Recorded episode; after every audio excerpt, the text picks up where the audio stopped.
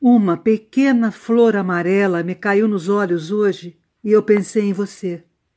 O tombo leve da flor, a queda brutal do seu corpo. Haveria alguma semelhança que não percebo?